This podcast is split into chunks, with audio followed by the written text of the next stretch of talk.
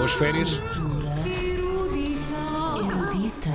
A cultura não tira férias e é disso mesmo que tratamos. É dessa matéria que nos alimentamos dia após dia. António Costa Santos, vamos começar por onde?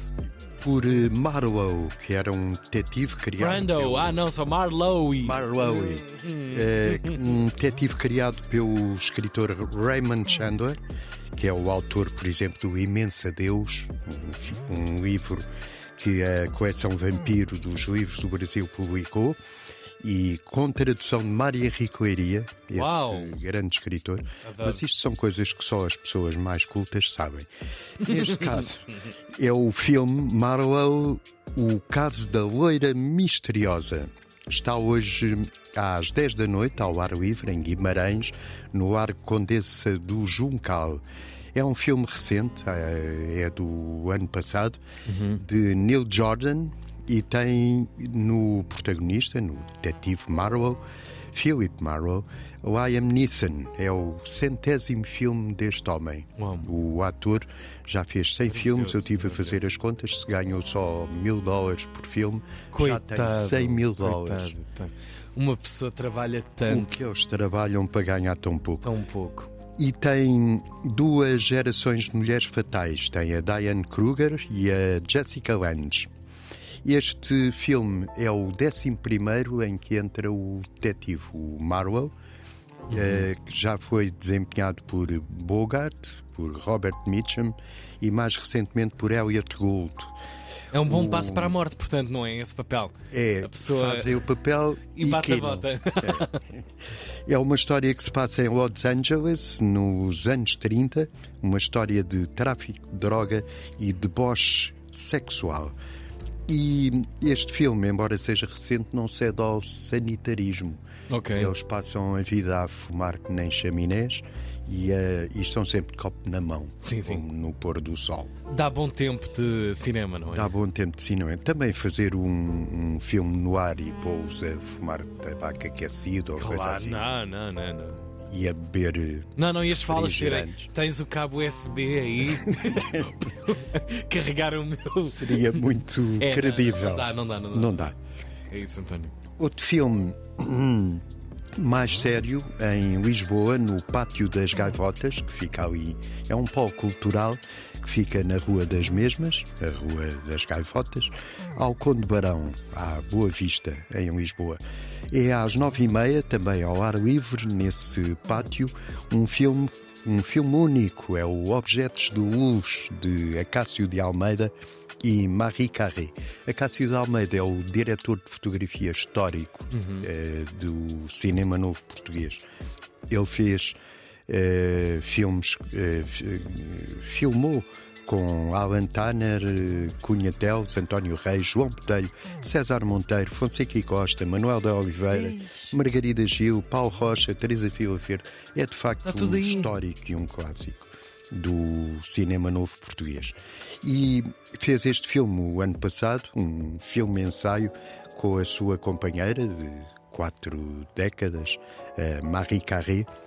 Eh, Um filme que homenageia Maria Cabral, uma atriz que era o rosto do cinema novo português. Eh, começou com o Cerco em 1970, do Cunha Teles, depois fez vários filmes, afastou-se, foi viver para o estrangeiro e morreu há muito pouco tempo. Era de facto o rosto do cinema novo português.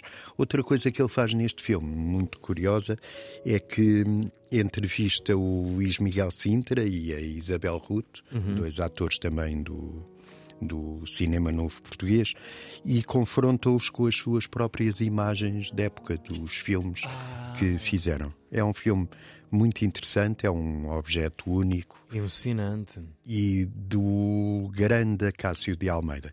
Está hoje às nove e meia ao ar livre no Pátio das Gaivotas, no Conde Barão. Por fim, os nossos ouvintes conhecem com certeza o Coliseu do Porto e o Coliseu dos Recreios, em Lisboa. Estes ouvintes conhecem mais os estabelecimentos comerciais que estão na rua do Coliseu do Porto. Sim, se é que e- faço entender. Na rua do Coliseu de Lisboa, talvez não, porque a Solmar não. fechou. É, exatamente. Está tudo muito minado. Está tudo muito minado. Mas talvez não conheçam o Coliseu de Roma, que é um, um edifício construído no tempo do imperador Vespasiano, no final do século I da nossa era. É património mundial da Unesco desde 1980. Aquilo está, está um bocado estragado, nem sei como é que conseguiram classificar aquilo. Ele está a precisar de uma de mão, tá, tá. Hum, E umas obrasitas. O presidente da Câmara de Roma deve ter prometido que fazia obras que aquilo se classificassem e depois baldou-se. Bom, mas o que interessa é que na RTP2, que é televisão de serviço público, às 8h34 minutos, ou à noite, eh, passa um documentário de uma senhora francesa, Laure Leibovitz, eh, Coliseu, a joia da coroa romana. É de 2021 e é sobre, curiosamente, o Coliseu de Roma. O Coliseu de Roma que fica em Roma, Roma fica em Itália. Qual será o tamanho do Coliseu de Roma, ao espetinho? o perímetro urbano do- Ocupado pela.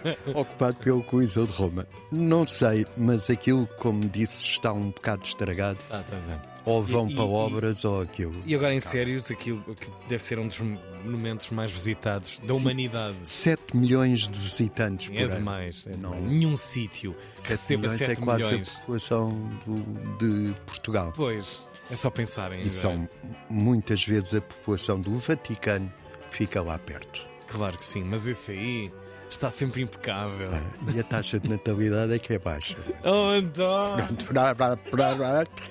Até amanhã. António Ficamos Costa. Santos, eu fico chegado. Com a cultura erudita do dia, foi um regresso muito inspirado depois do fim de semana. Cultura erudita.